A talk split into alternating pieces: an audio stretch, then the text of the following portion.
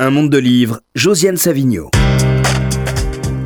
Bonjour et bienvenue dans un monde de livres. Alors cette dernière émission de la saison, je l'ai appelée Merveille au pluriel, vous comprendrez pourquoi. J'avais envie qu'elle soit inattendue, un peu folle et très sérieuse à la fois. Alors pour ça, j'ai trouvé euh, les bons livres et les bonnes personnes. Alors, euh, qui sont des livres flamboyants, mais aussi très politiques. Au fond, on va pouvoir en parler très politique. Alors d'abord, mes invités, donc euh, Sergueï. En plus, oui, j'ai trouvé des personnes qui aiment beaucoup parler. Ah, donc il est possible que je sois obligée de les limiter, parce que nous n'avons quand même que 54 minutes, n'est-ce pas? Mais on va essayer. un effort. Donc d'abord, Sergueï, je pense que vous le connaissez si vous lisez Le Monde, parce qu'il est un des dessinateurs du monde. Et pendant très longtemps, il a euh, dessiné euh, dans les chroniques euh, du monde des livres. Et il fallait vraiment euh, tout son talent pour arriver à dessiner dans de la philosophie, de la psychanalyse et de la sociologie. Mais il est aussi écrivain. Et, là, aujourd'hui, on va parler de son roman qui s'appelle La poubelle des merveilles chez Albin Michel. Alors Philippe Jean Kataki, euh, il est journaliste au Monde, il est aussi historien. Lui, il n'a pas de livre. Euh, Il en a pour- trop. Oui, il n'a pas, il a C'est pas, pas de livre qu'il a écrit lui-même pour cette émission. Mais d'abord, il a lu les livres des deux autres. Je Voilà. sais qu'il a des choses à en dire. Et puis, comme plusieurs, comme souvent, il vient pour faire une petite sélection qui sera. Il a pris trop de livres, mais c'est Oui, pas grave. c'est pas grave. Petite sélection de livres euh, pour la jeunesse, pour euh, pour l'été, puisqu'on va s'embarquer pour l'été. Alors, Jean-Noël Schifano, c'est le plus napolitain des écrivains français. Mhm. Il est aussi traducteur et dirige la collection Continent Noir chez Gallimard. Et il a écrit un livre napolitain, encore une fois. Oui. Le coq de Renato Donc universel. hein. Cacciopoli, ouais, chez, euh, chez Gallimard. Bon, ben justement, on va en parler de ce coq, Jean-Noël Schifano. Mais en fait, euh, le livre ne commence pas par le coq, ni par, euh, ni par Renato Cacciopoli. commence par une scène terrible qui fait honte au fond. C'est c'est quoi cette scène et pourquoi? C'est un parallèle avec les enfers, enfin, parce que les enfers, le paradis, euh, Naples, c'est est partagé. Euh, mais euh, c'est le départ du côté de migrants qui se trouvent porte de la Chapelle et qui que, que j'ai connu, j'y suis allé, j'étais avec eux et j'ai vu la façon dont ils vivaient et ça m'a ça m'a semblé quelque chose d'assez inouï que à deux heures euh, du lieu le plus culturel, paradisiaque et européen qui soit, c'est-à-dire Naples, euh, il y ait des gens qui, euh, comme ça, des Noirs qui, qui se confondent avec le trottoir et qui, et qui meurent sous leur tente ou qui, se, qui sont complètement abandonnés. C'est-à-dire que j'ai pensé aussi aux, aux, aux, gens qu'on a trouvés 2000 ans après à Pompéi, euh, à, ces, à ces êtres de plâtre comme ça, euh, qui, sont morts sous la lave et, qu'on a retrouvés dans toutes leurs attitudes de, euh, de ils sont, sont débattus contre la mort. Et les cendres, la lave et tout ce qui les a figés pour l'éternité, ça m'a fait penser à, à ces migrants qui sont figés, porte de la chapelle, sous à moitié sous des tentes, qui attendent un petit pain, comme ça, euh, voilà, sans multiplication. Alors ensuite, le narrateur qui vous ressemble beaucoup, qui semble être vous. John Natale. Hein. Oui, Gian Il y Natale, a un, petit décalage. Natale, c'est. Elsa Morante qui m'appelait comme ça. Et non seulement Elsa Morante, et ce qu'on ne sait pas, c'est que euh, Eco, quand euh, il avait un, un livre qu'il voulait d'un des siens, il, il me disait A te Gian Natale, signé Humbert. Donc il mettait mon, mon nom, mon prénom en, en italien, Et- lui il s'appelait Humbert. Alors, Ouais. en tout cas, Gian Natale vous ressemble beaucoup. On l'a déjà Ouais. vu auprès d'Elsa Morante, on va en reparler. Et donc, euh, et après sa- cette scène, il prend euh, l'avion pour aller euh, faire une conférence devant des chefs étoilés. Et il se dit, il n'a pas bien préparé, mais il se dit que de toute façon, pour lui, euh, il peut sans peine improviser quoi, tout ce qu'on veut sur, sur l'histoire de Naples. En fait, ça vous est venu comment, l'amour de Naples, Jean-Noël Schifano Ben, en allant voir où mon père était né. Ben, c'est très simple. Hein. J'ai fini, euh, j'avais fait même euh, un an de service militaire à l'époque, et, euh, et j'ai fini mes études. Et j'ai décidé que mon père nous avait jamais emmené ni moi ni mes sœurs euh, ni ma mère euh, en Sicile où Parce il voulait, il voulait Il gardait, il gardait ce triangle pour lui. C'était quelque chose d'où il était parti par par faim. hein. C'était un migrant. Mon père était migrant.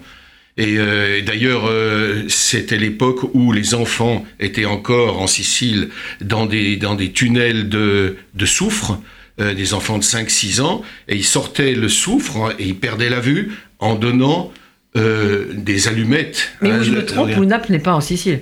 Non, mais disons que c'est même le contraire. Je veux dire, c'est l'opposé. Alors, je devais faire une étape à Naples, j'y suis resté 10 ans. J'ai passé une nuit, je suis resté dix ans. Mais je suis resté dix ans parce que je comprenais rien du tout. C'est-à-dire que je venais d'études cartésiennes, d'un monde cartésien, le monde français, euh, le monde de ma mère puisqu'elle était lyonnaise, et euh, je suis euh, tombé dans une espèce de cercle comme ça, de, bouillonnement, de maelstrom, et j'ai dit mais qu'est-ce qui se passe? Et je dis pas plus idiot qu'un autre, tu vas y rester tant que tu comprendras pas cette civilisation. C'est 3000 ans stratifiés, et puis c'est 3000 ans en plus euh, où euh, on a des leçons et, des, exemples fabuleux. Je veux dire, il n'y a jamais eu de ghetto à Naples. Le ghetto a été inventé à Venise. Le nom est la chose. Il n'y a jamais eu de ghetto. Les juifs persécutés en, en Espagne euh, venaient se réfugier sous un roi espagnol à Naples, et le roi espagnol débarquait les jésuites pour leur faire la place non seulement ça, mais il n'y a jamais eu d'inquisition à Naples. L'inquisition, qui était à 200 km, n'a jamais pu mettre les pieds à Naples. Toute la population à main nue repoussait les inquisiteurs. Donc c'est cette liberté, ce désir de liberté, cette euh, fabuleuse fin de liberté qui euh, fait qu'il n'y a jamais eu d'utopie, jamais et que les Napolitains sont très réalistes, ce qu'ils appellent réalistes baroques, c'est-à-dire qu'ils voient la réalité et ils se rebellent uniquement. Il n'y a jamais eu de révolution non plus, jamais eu d'armées qui ont attaqué d'autres lieux. Et, ils se rebellent simplement quand ils manquent de liberté et quand ils n'ont plus de pain. Est-ce que Kataki, qui est historien aussi, est d'accord avec ça c'est une vision tellement Non, non, non, non je, je, tiquais quand vous disait pas de révolution, mais Jean-Noël a tout de suite corrigé le tir. Il y a les, révoltes de la faim et d'un seul coup de la privation euh, brutale de liberté parce que le napolitain n'assume pas du tout de pouvoir être contraint. Et donc dans ce cas-là, il y a révolte. Mais euh, c'est vrai qu'il n'y a pas de révolte programmatique, politique, comme on l'a vu dans tout le reste de l'Europe. Donc il y a une révolte potentielle euh, toujours possible à Naples, mais elle est réduite à ce qui est le plus essentielle. Elle est Le pas la liberté, elle est ontologique, on va dire. Voilà. Alors, journaliste qui fait oui, euh, Sergei non, non, non, toute cette révolte se concentre dans les personnages de Schifano, Schifano pardon, et dans la personne de Renato. Mais on va en venir à Renato. Je voulais juste, par rapport à ta, ta présentation, Josiane, euh, préciser qu'on est saisi par la première scène, comme, exactement comme les corps de Pompée euh, sont saisis par la lave. Il y a une espèce de sidération. On voit les choses et en même temps on se demande ce que l'on voit et on est surtout paralysé par notre impuissance à supporter ce que l'on voit. Et ça, ça va occuper quasiment tout le livre, au-delà de la scène primitive, euh, la scène initiale. Mais alors j'en viens à Cacciopoli. Renato. Renato que je ne connaissais pas. Eh, ben, moi non plus. Donc euh, j'ai appris. il m'a sauté à la gorge. Ah, oui, oui, non, merci. vous êtes bien gentil. J'ai appris, appris grâce à vous qu'un astéroïde depuis 1985 portait son nom. Donc Exactement. Et alors il faut bon, il faut. Je pense qu'on est. Je suis pas la seule à pas connaître euh, ce Cacciopoli, ce Renato. Donc il est né en 1904, il est mort en 1959. Alors qui, qui est qui était-il? C'était le, ben, pour faire simple, c'était le petit-fils de Bakounine. Par sa mère. par, par, sa mère. Et, euh, et puis, euh, c'était le fils d'un très grand chirurgien napolitain. Il a appartenu à la grande bourgeoisie napolitaine et c'était quelqu'un qui était connu en Europe. Euh, André Gide, quand il venait à Naples, vous venait Gide dans son journal. Bien, bien sûr, venez le voir, venez voir le, le couple, hein, parce qu'il était encore marié à cette époque. Et ce qui m'a beaucoup intéressé, c'est-à-dire que je me souvenais plus que euh, euh, Elsa Morante m'en avait parlé, mais parce que ça faisait pas partie des ah, confessions. C'est pas elle qui vous l'a fait découvrir en fait. vous non, non, je l'ai retrouvé après. Et, vous je, je, je, suis incapable de dire comment il m'a sauté à la gorge. Mais tout d'un coup, je me suis dit, ce Napolitain qui représente toute la rébellion de Naples, qui représente toute l'intelligence, qui représente toute l'ironie, qui représente tout l'esprit euh, gréco-espagnol de Naples, et en plus qui est le petit-fils de Bakounine, donc qui a cet esprit aussi de, révolte permanent, euh, je me suis dit, il, faut, il, est là, il faut que, il faut qu'il me parle. Et, et, du coup, j'ai recherché toutes les, tout, tout ce qui le concernait. Il n'y a pas grand-chose. À ma présentation à Naples du livre est venu un de ses anciens élèves. Et c'était étonnant, c'était un, vieux monsieur habillé en vert. Il était professeur de mathématiques. Oui, professeur de mathématiques. Aussi très doué en musique, il jouait, très bien. Oui, oui, oui. Et, euh, et, donc il, en a parlé et d'une façon comme s'il était présent. J'avais les personnages, les Napolitains en sont à, la fois fiers et honteux. Honteux parce que c'était un, ivrogne patenté, honteux parce qu'il a défié toute, la, façon de se comporter euh, naturellement du, du, fascisme, mais aussi des communistes. Hein, puisque Alicata, le censeur, euh, un des fondateurs du Parti communiste et censeur pour tout ce qui concerne le cinéma, hein, euh, vraiment du, PCI, eh bien, euh, faisait partie de la jeunesse fasciste, hein, des gouffres. Donc lui, il était, il voyait très bien avec sa perspicacité que les uns et les autres passaient chez les uns et les autres. Je veux dire qu'il n'y avait pas les, idéologies et, tout ce qui faisait que les politiques étaient combinaient leur, leur, situation de pouvoir faisait que entre un fasciste et un communiste, il y avait une feuille de papier quoi. Et... Mais euh, Elsa Morante, vous l'avez accompagnée euh, dans les dernières années de sa vie, oui. et donc vous vous êtes souvenu qu'elle vous en avait parlé. Voilà. Elle vous en avait parlé aussi parce que euh, il s'était suicidé et que ça lui rappelait le suicide de son de, amant. De Bill Morrow, oui bien sûr. Et, euh, et puis aussi elle, parce qu'elle me disait que tous les tous, tous ses amis à un moment donné se flinguaient. Enfin bon, moi j'ai pas du tout envie. non plus. donc, donc Renato, c'est quoi cette histoire de coq?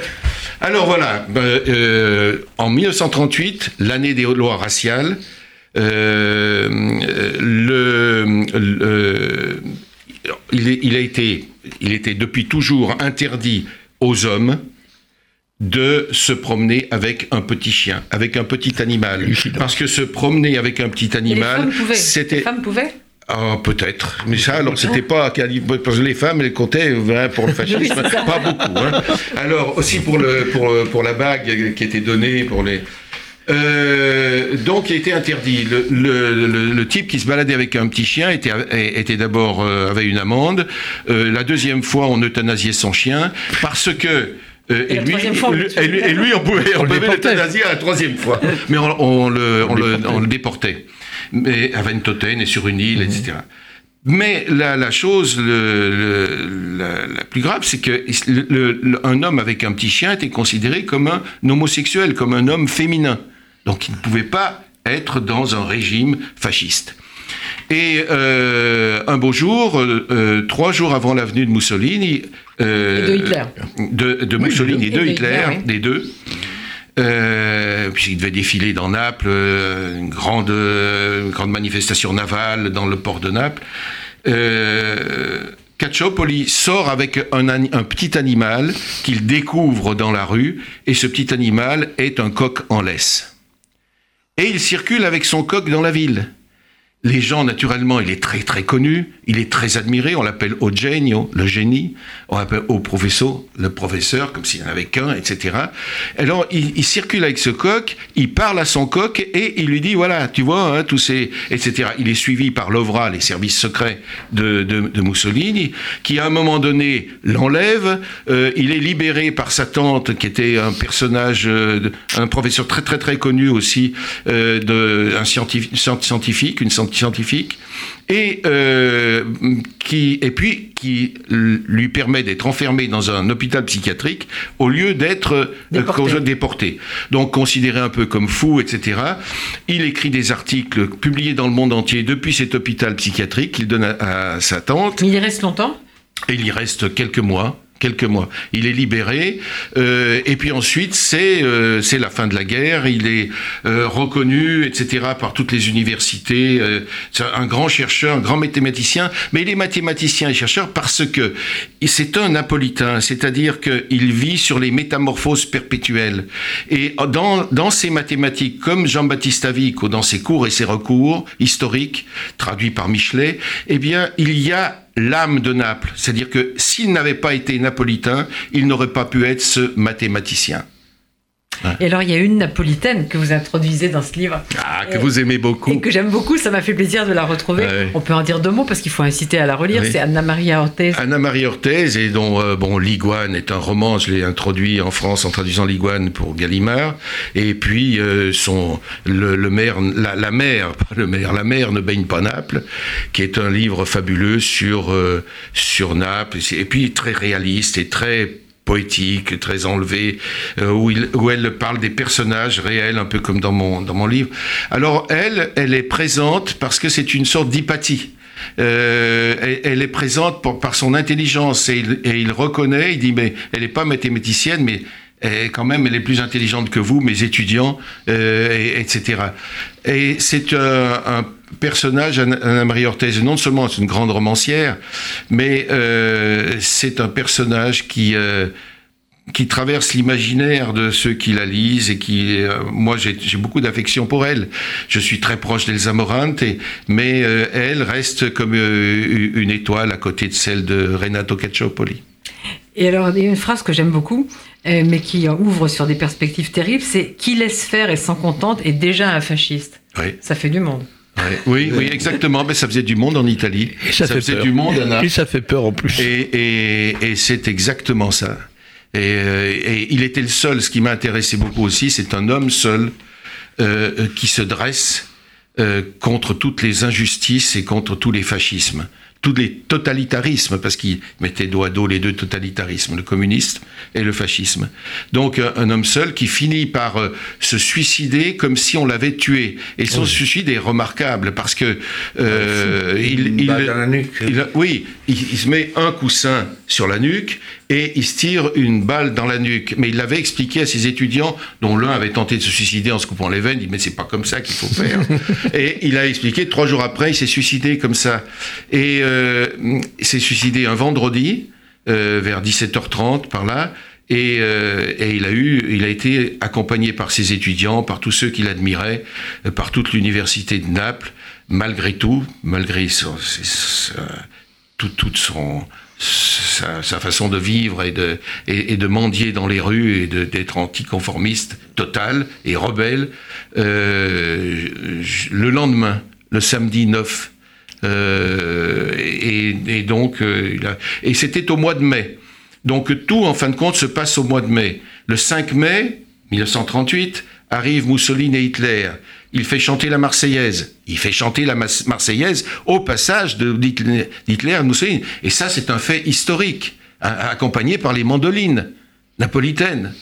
Et euh, comme il était un peu ivre, alors il a transformé la Marseillaise, mais c'était vraiment la Marseillaise, un chant de révolte. Oui, ça, ça, ça, ça Non, ça, ça, me, ça, me, rappelle une scène de, de, Casablanca qui était effectivement inspirée de, de la vie de, de Renato Cacciopoli, et où, où, ils sont, les Allemands sont à, à, Casablanca, ils chantent leur chant allemand, leur leader et tout ça, et toute la salle petit à petit, met à chanter la Marseillaise. Ah oui, oui, oui bien sûr, c'est le, le, le, fameux film là, où euh, comment, comment il s'appelle ce Casablanca. Casablanca. Ah, oui, oui, c'est ça. Euh, oui. Ils l'ont copié. ah, oui. Ils ont copié Renato. Oui. Et Philippe Jean Katakis ce Renato Cacciopoli, vu par Schifano, comment il vous inspire ah, Moi, d'abord, ce qui m'a fasciné, c'est que coup sur coup, ça m'a évoqué d'autres lectures ou d'autres impressions de films. On pense forcément à une journée particulière avec le jour où les gens qui ne sont pas conformes doivent rester cloîtrés, puisqu'après il y aura déportation. Là encore, fantasme de l'homosexuel pas assez viril avec le rôle joué par Marcello Mastroianni dans le film des Torrescola. Ça m'a rappelé aussi le livre de Piero Chiara, le 28 octobre qui raconte pour les 10 ans de la marche sur Rome, c'est la Fosse aux ours qui a édité récemment ce livre-là, comment un jeune homme en profite pour euh, faire l'amour avec sa maîtresse, une des plus belles femmes du village, et manque de bol, comme le cortège a été détourné, et bon, au moment où il sort euh, tout nu sur le balcon, bah, tout le, groupement fasciste est là. Et ce qui me plaisait, c'est que l'idée que les célébrations fascistes soient des grands messes que le moindre grain de sable euh, rend encore plus ridicule, euh, c'est là. Mais la grande force de Renato, c'est que lui, ça n'est pas fortuitement, il n'est pas exclu euh, et il attend que ça se passe, il n'est pas par hasard nu face à un défilé fasciste, il décide, lui, d'exposer le plus viril des animaux dans l'imaginaire, le coq, pour justement railler le côté euh, euh, féminité interdite. Et je trouve que là c'est génial parce qu'on a la même façon de jouer sur la théâtralité que le fascisme a toujours mis en scène et il le démonte complètement et de façon volontaire, ce qui n'était pas le cas ni dans le livre du film de Scola ni dans le livre de Chiara. Donc pour ça je l'ai trouvé très fort, mais je voudrais quand même dire que Sivano a un talent fou. Avant qu'on arrive à l'intrigue, il y a une espèce que Frédéric Jacques Temple appelle ses, euh, dix, euh, ses dix vagabondages. Il va nous emmener dans son Naples par son écriture, mhm. par 3000 ans d'histoire. Et on se dit, mais on y arrive quand? Et en fait, on oublie d'avoir envie d'y arriver. Parce qu'il y a tellement de passages, il y a tellement d'évocations, il y a tellement de personnages, il y a tellement de scènes qu'on se dit, on verra bien. Et quand on y arrive, c'est tellement fort qu'on a presque oublié les détours. Mais c'est un petit livre, il a l'air de rien au niveau de la taille, mais euh, entre le chemin buissonnier qui le prépare et la force du message, après la scène d'entrée dont on a parlé, qui à mon avis euh, va laisser durablement des traces chez tout lecteur. J'espère bien. Alors Sergueï, vous l'aimez aussi, Renato? J'adore Renato, je ne peux pas éviter une certaine euh, parenté avec les, personnages des Pablo Cucci. Allez, on va en parler. on y arrive là, on y arrive. Mais euh, son cousin. Il est moins monstrueux quand même. Hein. Non, non, non, la ah, différence. il, est, très beau. Hein. La différence, c'est que toi, tu peux t'identifier avec Renato. Moi, je ne peux pas m'identifier avec Pablo Cucci. Pablo Cucci, j'en ai qu'une, euh, malgré lui, un prétexte, quelqu'un qui est né dans la jungle euh, sud-américaine. Et qui est à moitié basilic, à moitié loup. Oui, mais ça aussi, ça aussi, ce n'est pas, ce n'est pas clair. Et... Ah non, mais rien n'est clair dans la, le, le, jaune du basilic, quand même, est, mythique. Attendez, parce que là, il faut. on, a déjà squeezé sur notre livre, voilà. Il faut que j'explique un peu quand même que.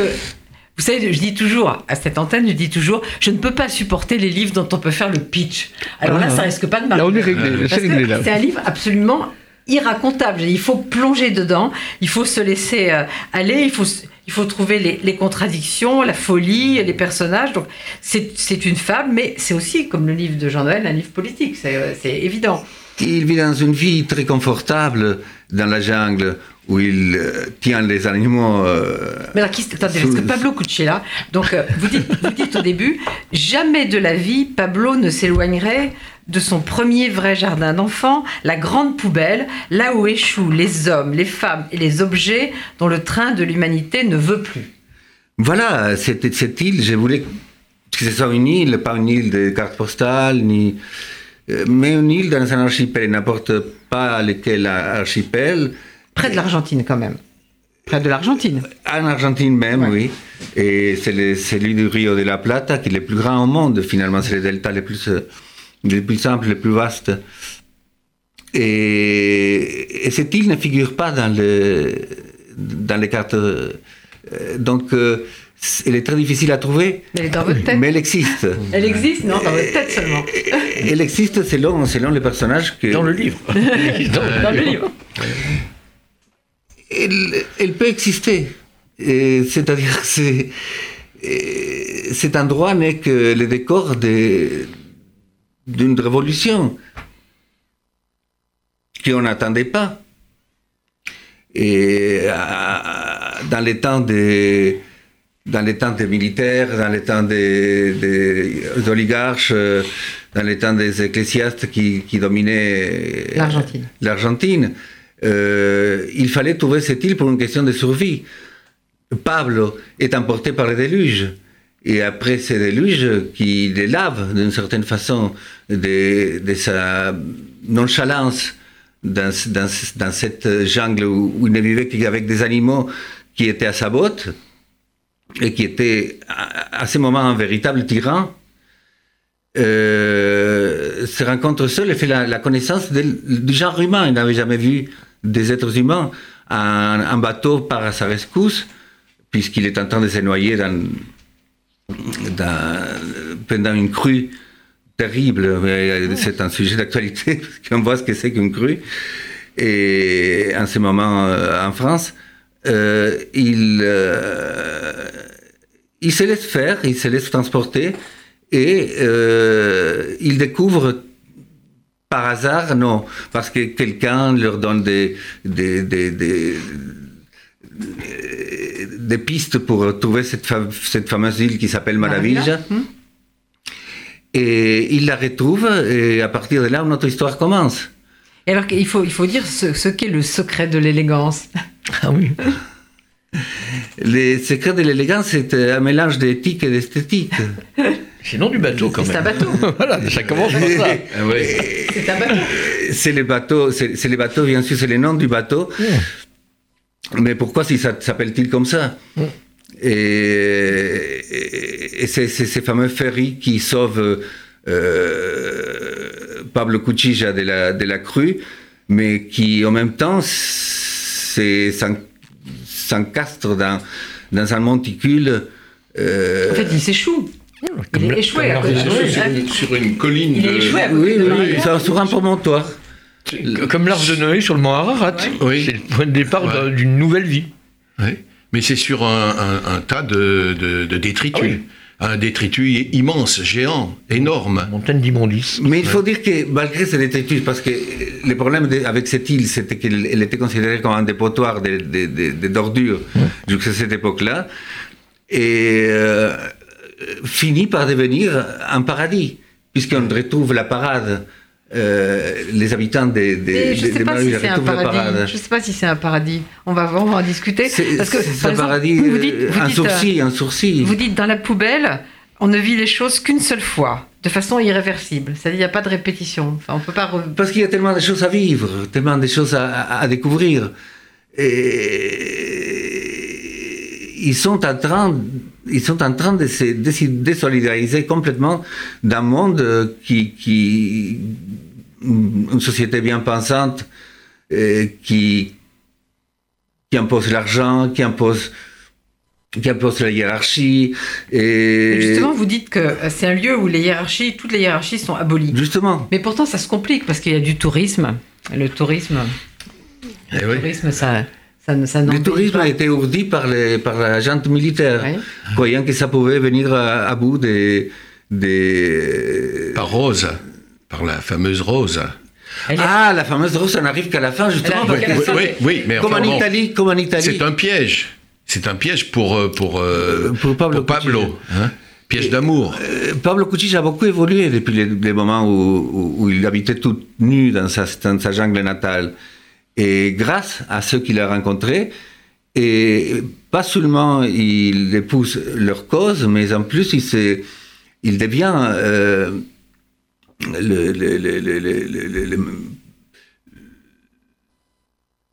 l'artisan de, leur, euh, de leur indépendance. Mais justement, euh, moi je me pose la question par moment, est-ce que c'est vraiment un libérateur ou un dictateur? Qu'est-ce que vous en pensez tous? Moi, je sais pas. Euh, non, non, moi, je, enfin, c'est très drôle parce que ce roman-là, je l'ai pris comme un formidable conte qui n'en finit plus de faire des propositions, comme une arborescence infinie, où effectivement, on peut peut-être pas retourner en arrière, mais on va trouver des, des chemins un peu comparables à ceux qu'on a pu rencontrer 15 ou 80 pages avant. Et euh, je me demande si c'est pas une formidable machine à fictionner. Donc, euh, dictature, pas dictature, enfin, la, leçon politique euh, m'échappe un peu. Je suis embarqué, je, je suis tenté, hein. je, oui, je suis, je suis tenté de d'y trouver mon chemin et je suis ravi de m'y perdre. Donc d'une certaine façon, j'en ai pas tiré de leçon véritablement.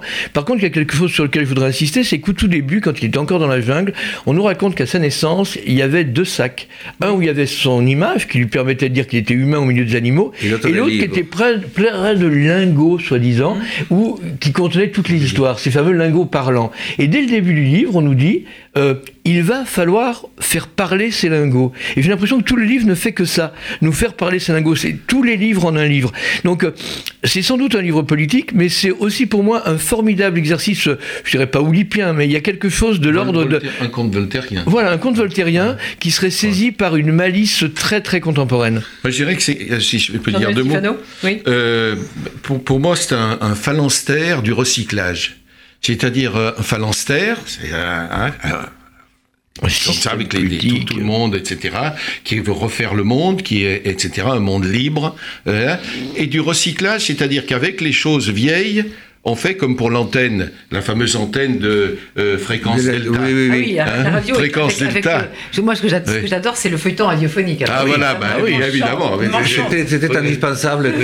C'était indispensable. Tout, tout est, est- est- est pris, recyclé, et en fin de compte, c'est une nouvelle vie. Le, le- le personnage qui, à la fin, un Pablo, euh, qu'on ne retrouve plus, qui a fait un enfant, l'enfant Dieu, entre-temps. hein. Napoléon. Alors que pense que Mais pense, voilà, le- que pense- j'avais la- attendez que pense le Corse de cet enfant qui s'appelle Napoléon? Napoléon, Est-ce que Napoléon existe encore? C'est tellement une image, c'est tellement un nom qui sert de- d'outil. Non, moi, ce que je trouve formidable, c'est qu'effectivement, il y ait besoin que Pablo ait un enfant, Ouais. parce que de la même façon qu'il a une généalogie un peu secrète, euh, on sait qu'il y a eu des parents, on sait qu'il y a eu ce legs, et ces livres-là qui vont en compter, qu'il y a encore un enfant pour l'après, ça me paraît important. Napoléon, pour moi, c'est un énième pied de nez de Sergueï pour nous montrer que on, on ne fabrique bien qu'en recyclant euh, le, le- On recycle la religion aussi. Ouais. Et Sergueï voulait dire pour satisfaire. chose? Vous vouliez dire quelque chose? Euh, oui, parce que je suis dans l'enfant roi. Euh. Et euh, bon, quelque part dans le centre de la poubelle où les collines sont plus plates, s'érige un édifice en ruine avec une belle toiture et les colonnes au style grec ancien qu'on appelle le temple. Le temple est l'endroit effectivement où on décide de faire loger cette entité euh, L'enfant liturgique. L'enfant Dieu, quoi. L'enfant Dieu. Ouais. Sauf qu'il est- il existe bel et bien et qu'on on ne peut pas s'en passer pour, pour, pour maintenir l'équilibre. Et, et tout le monde euh, sous... Le temple est en sous-sol, hein, Le temple est, est en sous-sol. est au rez-de-chaussée et après il, Après, il il n'y a, il n'y a que- il Oui, ne oui. peut que descendre. Ouais. Alors, ceci n'est pas un tribunal, déclare le bonhomme, le bonhomme étant le, le directeur de cette, de cette institution, connu comme le professeur Kunk. Comme vous le savez tous, ce n'est pas un hôpital, ni un palais, ni même une école. Toutes ces choses-là appartiennent au passé, lorsque les savoirs se transmettaient comme une obligation et que vous étiez contraint d'apprendre. Maintenant, ici même, vous pourriez vous lever et déserter les lieux à jamais sans la moindre récrimination. Les temples de la poubelle prennent une autre forme d'éducation qui repose sur la gestion de votre liberté. Vous savez où dormir, de quoi boire, de quoi vous alimenter. Et la survie dans cette société vous est assurée quoi qu'il advienne. Ici, les hiérarchies sont définitivement abolies. Vous n'avez donc à subir aucun abus de la part d'un individu qui se présente comme votre supérieur.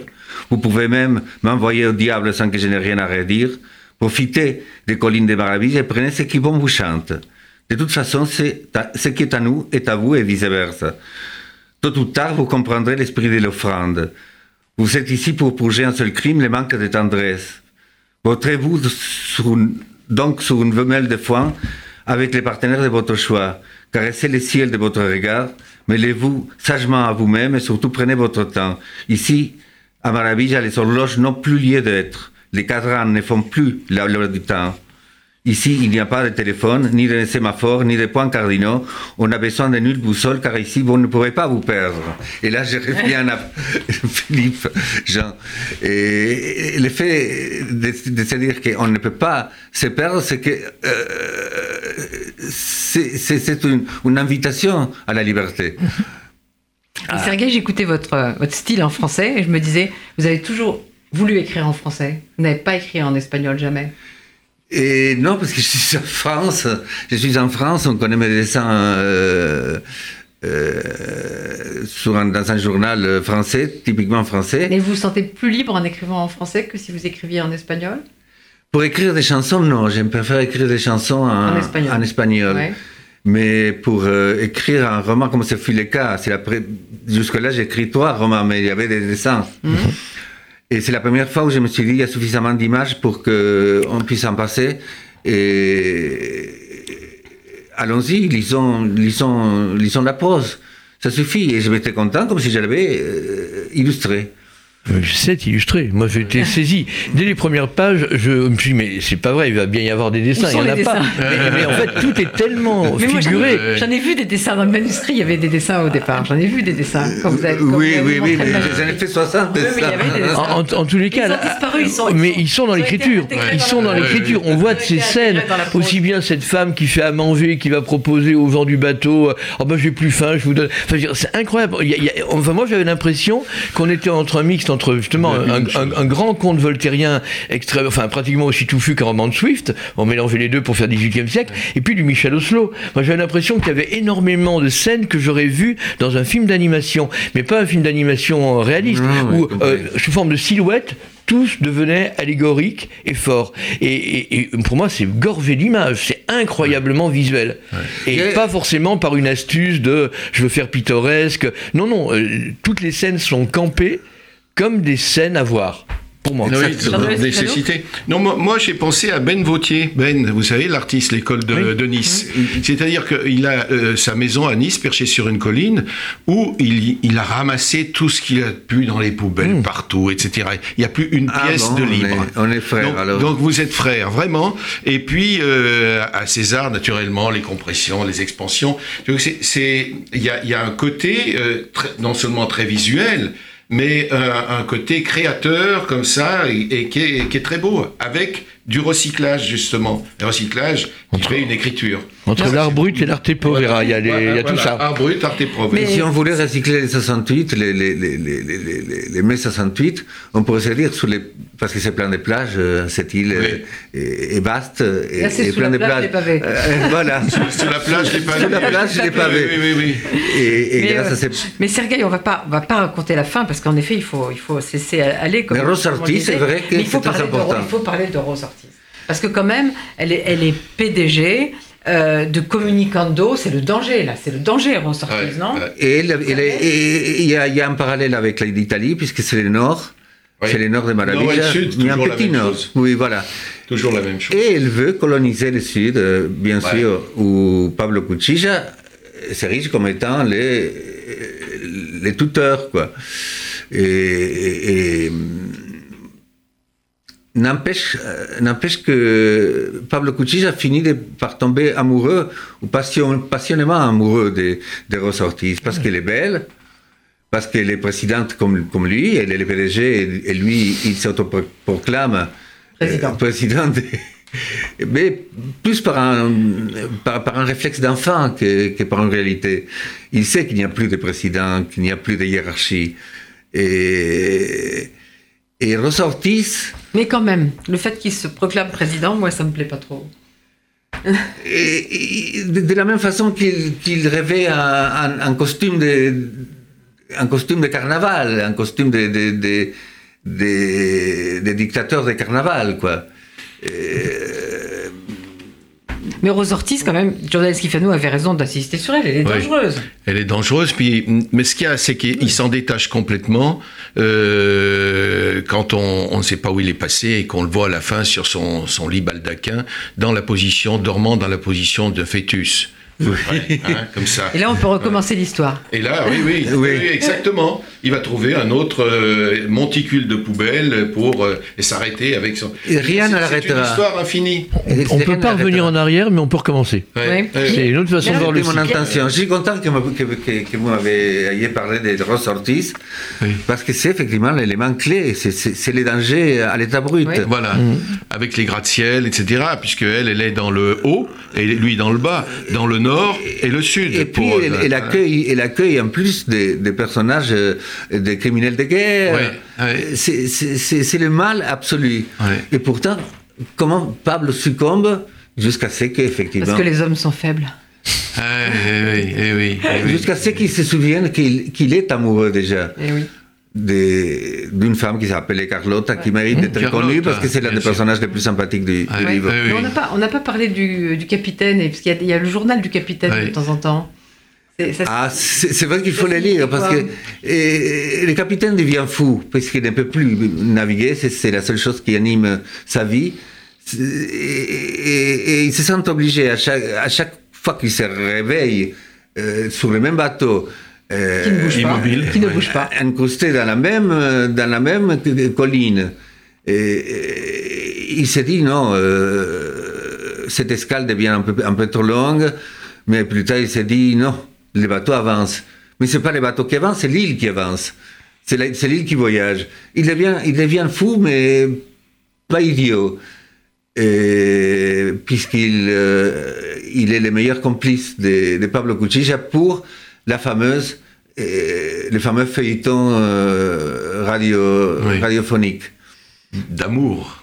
D'amour, toujours d'amour. avec un enfant qui n'est pas l'enfant de. Oui, oui, oui. Eh bien, c'est Pablo Cucilla qui appelle Sergei en direct, Qui veut, qui veut corriger son propos.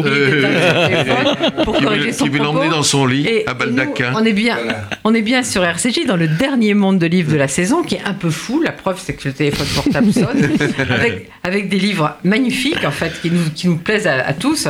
Le coq euh, de Renato Cacciopoli et ah, La poubelle des merveilles. J'aurais aimé parler de ce coq. Et puis, alors, en fait, quand même, euh, Sergei le disait au départ, c'est vrai que j'avais pas prévu ça au départ, j'avais prévu de vous inviter parce que je savais que on allait, ça allait bien dialoguer, etc. Mais il y a quand même une sorte de parenté entre. sur la révolte, il y a une parenté entre Renato et, ce Pablo. Ce Pablo de fiction et Renato qui est un personnage historique. Une révolte euh, bah, totale, enfin euh, pour euh, pour les deux, mais alors que Pablo peut recommencer ailleurs son histoire, je crois, Renato, euh, lui, euh, en, finit, mais en finit comme pour semer, pour donner sa dernière leçon. À l'université, il arrivait avec trois quarts d'heure de retard pour faire ses cours, parce qu'il disait de toute façon, la courbe d'attention, au bout d'un quart d'heure, diminue. Alors, je vous rends service en arrivant trois quarts d'heure en retard, mm. etc. Un jour, il est même arrivé en pyjama parce qu'il considérait que ses étudiants euh, plutôt, dormaient plutôt dans ses cours et ne comprenaient pas. Donc, euh, il, a décidé de faire son cours en pyjama. C'était quelqu'un d'extraordinaire dans sa, dans sa façon de communiquer et de, se rebeller, mais le seul, il avait un, énorme mépris pour la bêtise, euh, il, ne respectait que l'intelligence, la culture, il avait tout lu, hein. Gogol était son dieu, mais pas Gogol, Dostoïevski, tous les Russes, euh, et, puis il avait quand même du bakounine comme ça dans son sang. Ce que j'ai voulu montrer, et c'est là peut-être, euh, moi je, vais vous lire simplement la dédicace, la dédicace du ah livre. Euh, j'ai voulu le dédicacer à une petite fille juive qui a été déportée à Auschwitz. Elle avait quelques mois. Et elle est, morte dans, elle est morte dans le train. Elle a été déportée par un infâme qui a inventé les lois raciales et qui s'appelle Gaetano Azzariti. Et c'est un peu toute l'histoire du recyclage, pour reprendre, un hein, recyclage italien. Euh, à Luciana Pacifici. À Luciana Pacifici, Naples, 28 mai 1943, Milan, wagon plombé pour Auschwitz, février 1944, déporté par Gaetano Azzariti, Naples, 23 mars 1881, Rome, 5 janvier 1961, président du tribunal de la race, conseiller juridique de Benito Mussolini, et puis, dans la foulée, bras droit juridique de Palmiro Togliatti extrême onctionné d'huile sainte, il meurt président de la Cour constitutionnelle de la République italienne. Vous voyez ce personnage maléfique qui traverse l'histoire de l'Italie. En fin de compte, euh, c'est l'Italie qui ne peut pas se faire après le désastre de 1860 de la prétendue unité, qui n'a été qu'une guerre de colonisation aidée par hmm. d'autres puissances que le Mussolini, que le Mussolini Garibaldi, j'ai une confusion entre les deux, que Garibaldi avec ses mercenaires hongrois, entre autres. Alors, donc, on aura compris que les adultes, comme l'été arrive, doivent partir avec le coq de Renato et la poubelle des merveilles. la poubelle des merveilles, ils vont bien se. On peut l'emporter à la plage, on peut rêver sur. Mais alors, c'est vrai que c'est pas encore des, livres à, donner à des, très jeunes. Il y a ça, ça brasse trop de. Ça brasse trop de, références historiques, de, folie. Et puis le message est très dur. Donc, ouais, donc Philippe Jean Kataki, lui, à, apporter des livres. On a fait dans le léger. Qu'on va pouvoir donner aux enfants. On a fait dans le léger. Les parents liront les deux autres livres. La, première chose que je vais vous montrer, d'abord, c'est un magazine. Parce qu'il y a quelques années, est arrivé sur le marché un, est arrivé sur le marché un magazine qui s'appelait Georges et qui était d'une invention incroyable pour les gamins de 7 à 12 ans, édité à Lyon par une maison qui s'appelait à l'époque Grancel. Mais euh, s'est arrêté, euh, Georges continue, et maintenant la maison d'édition s'appelle Maison Georges. Ils ont créé à l'automne dernier une revue pour les 3-7 ans qui s'appelle Graou, jouer, lire, apprendre. Et c'est une merveille d'équilibre, c'est ludique, c'est extrêmement euh, joyeux, c'est extrêmement bien fait. Là, c'est le sixième numéro qui paraît pour les vacances, qui s'appelle donc Les Rois de la Jungle, et c'est vraiment un modèle d'intelligence sur ce qu'on peut proposer aux enfants. Et cette maison d'ailleurs, euh, Maison Georges, On propose aussi un album qui ressemble à rien, que je n'ai pas pu vous amener parce qu'il est immense. Moi j'aime bien les livres pour enfants. Ça, je suis restée très enfant, j'aime beaucoup les livres Ça simplifie beaucoup les choses. Et euh, la même maison, Maison Georges, vient de sortir un très grand album qui s'appelle Au Mon Bateau, qui est fait par Lise Lobro, que j'ai pas pu vous amener, mais qui est en fait une euh, fabrique d'affiches ou de posters qu'on peut dessiner, colorier, surcharger. Et les enfants ont l'été pour euh, jouer autour de la mer, autour de tout cet imaginaire-là, à leur façon, pour s'approprier tout ça et mettre ça dans leur chambre s'ils veulent. Donc, je voulais qu'on commence par une revue parce que parfois les livres c'est fait pour être aussi C'est une euh, revue qui est démontrés. quoi, trimestrielle? Alors le C'est tous les deux mois. Euh, Oui. Georges aussi. Et euh, ben, le livre dont je viens de vous parler, c'est juste un livre euh, poster pour l'été. On reste avec les tout petits, avec cet album, ce livre-là qui s'appelle Un jour à la campagne qui est paru chez Didier Jeunesse. Alors, euh, Un jour à la campagne, pourquoi est-ce que je l'ai choisi Parce que vous savez, il y a beaucoup de livres sonores pour les enfants. Et là, ce qui est formidable, c'est que la femme qui a fait les sons, c'est Agnès Chaumier. C'est certainement une des musiciennes et une des artistes les plus complètes. Elle a fait énormément de livres en, en direction des enfants pour qu'ils apprennent à chanter, à se repérer, les comptines et autres. Elle a travaillé avec Il y a Annie coq. Bien sûr. Et alors, donc, la, la première page, donc c'est une, une journée. Là, à l'aube, le coq dit debout. Ah ouais, ouais, ouais, c'est pas un coq ça. Non, le coq arrive. Ah Faut qu'on attende. Il y a à chaque fois des pastilles de 6 minutes de son, 6 secondes de son, et on va suivre toute la journée à la campagne. C'est pas le plus original, mais c'est le dernier. Ah ouais. Il y en a un, qui est- mignon, il y en a un sur la forêt, il y en a un sur la mer, il y en a un sur les bruits de la ville. Et à chaque fois, c'est de vraies compositions, de vraies partitions. On n'a pas pris des sons bruts pour les mettre là, on les met en scène. Ce qui fait que non seulement il y a un travail graphique pour avancer dans la, la journée à la campagne avec des bruits spécifiques, mais il y a un vrai travail de musicienne. Non, Agnès Chaumier est une femme formidable, elle a un talent fou et elle sait mettre à la portée des plus petits à partir de 12 mois. Ça se, ça s'écoute et ça se s'use à, à coups de pastilles sur les doigts. J'aime bien la, la- la fin de la journée. Le chat chuchote au soir bonsoir. Je sais pas si je vais arriver à le faire entendre. Normalement, oui. Appuyez. J'ai appuyé, ouais.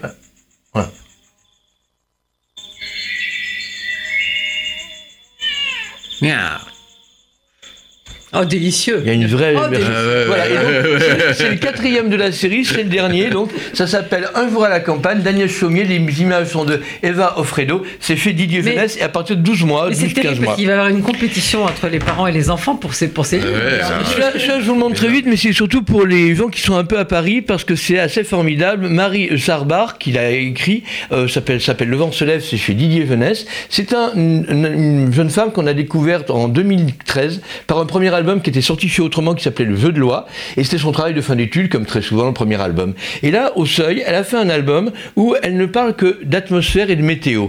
Donc c'est extrêmement simple, mais à chaque fois, il y a une seule image, un peu comme dans les images d'école d'autrefois. Le soleil brille, il une composition, et on va voir la météo se mettre en place, le vent se lève, les rafales tourbillonnent, le tonnerre gronde, et tout va bouger dans l'image, jusqu'à des images composées d'une façon qui n'ont plus rien de réaliste, mais qui donnent l'impression qu'on ressent par la météo. Et pourquoi je parle de Ça, Paris c'est pour des plus grands quand ça, même. c'est non bon, à partir de 3-4 ans. Ah Dès bon que le gamin commence à regarder le temps qu'il fait pour aller à l'école faire sa grande sœur, euh, ça va, ça va être Moi, celui utile. que j'ai envie de voler, c'est celui avec le sang. et, et les ori- et les originaux sont actuellement exposés pour quelques jours encore dans une librairie à Paris, euh, dans le 18e arrondissement.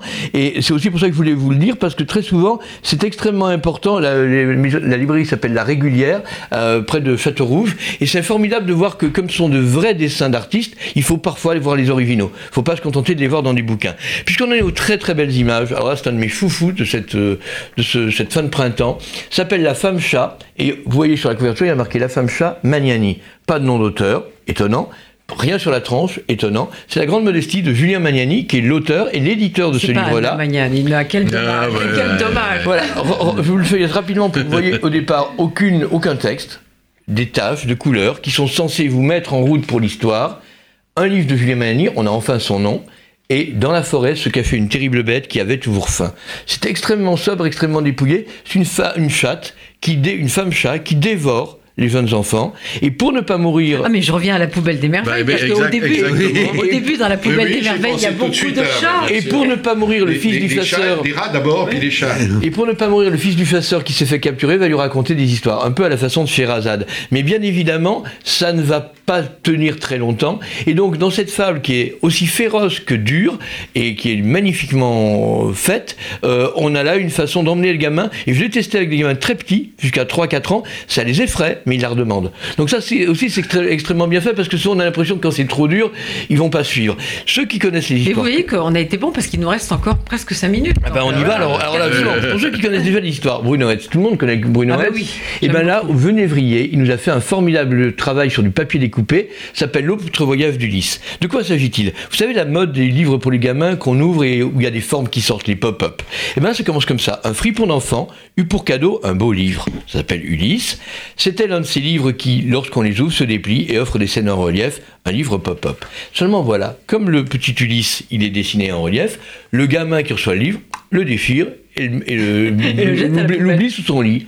Mais le grand problème d'Ulysse, c'est comment retrouver son histoire. Ça fait dix ans qu'il essaye de revenir à Ithaque, ça va pas le faire. Alors il va, dès qu'il va avoir un livre, voir si c'est pas son histoire. C'est ainsi que le petit Ulysse, qui a écouté les sirènes, et qui a séduit euh, par sa, son écoute les sirènes, et qui ne peut pas retrouver Pénélope, va, dès qu'il va avoir un livre, rentrer dedans. Il va rentrer ainsi dans les contes de Perrault, et croiser le chaboté, ça ne marchera pas. Un ogre, un loup déguisé en grand-mère. Il va rencontrer trois petits cochons. Après, il va rentrer dans les contes de Grimm. Il va rencontrer d'autres personnages, toujours en papier découpé. Après, il va aller dans les contes d'Andersen. Et dans les contes d'Andersen, merveille, il y a les sirènes et les autres. oui, mais pas ah, les oiseaux enfin femelles qui dévorent les humains, comme euh, dans l'Odyssée, mais les euh, divinités marines, et elles sont touffées par ce Ulysse qui n'arrive pas à rentrer chez lui. Alors d'elles-mêmes, elles vont le reporter dans le livre dont il est sorti, et il va pouvoir retrouver Pénélope. Oh, ça, Donc, beau. quand les gamins, quand les gamins connaissent les- tous les contes d'enfance, ils vont retrouver leur personnage en train de faire un autre voyage à travers la littérature d'enfance grâce au papier découpé de Bruno il y a quand même une question, c'est est-ce que Ulysse voulait vraiment retrouver Pénélope? En tous les cas, il a rencontré d'autres sirènes grâce à Bruno Hetz. Et ceux, et ceux qui aiment Bruno Hetz, euh, sachez que dans le même temps, ça sort, euh, c'est sorti euh, mi-juin, euh, dans la collection Les classiques en BD chez Casterman, il nous offre des fables de La Fontaine. Alors bien sûr, on dit on les connaît par cœur, on va les voir dessinées par Bruno Hetz. Mais au tout début, et c'est extrêmement drôle, d'abord il y a des fables rares, il y a toutes les fables classiques, mais là, il y a des animaux qui viennent lui demander des contes.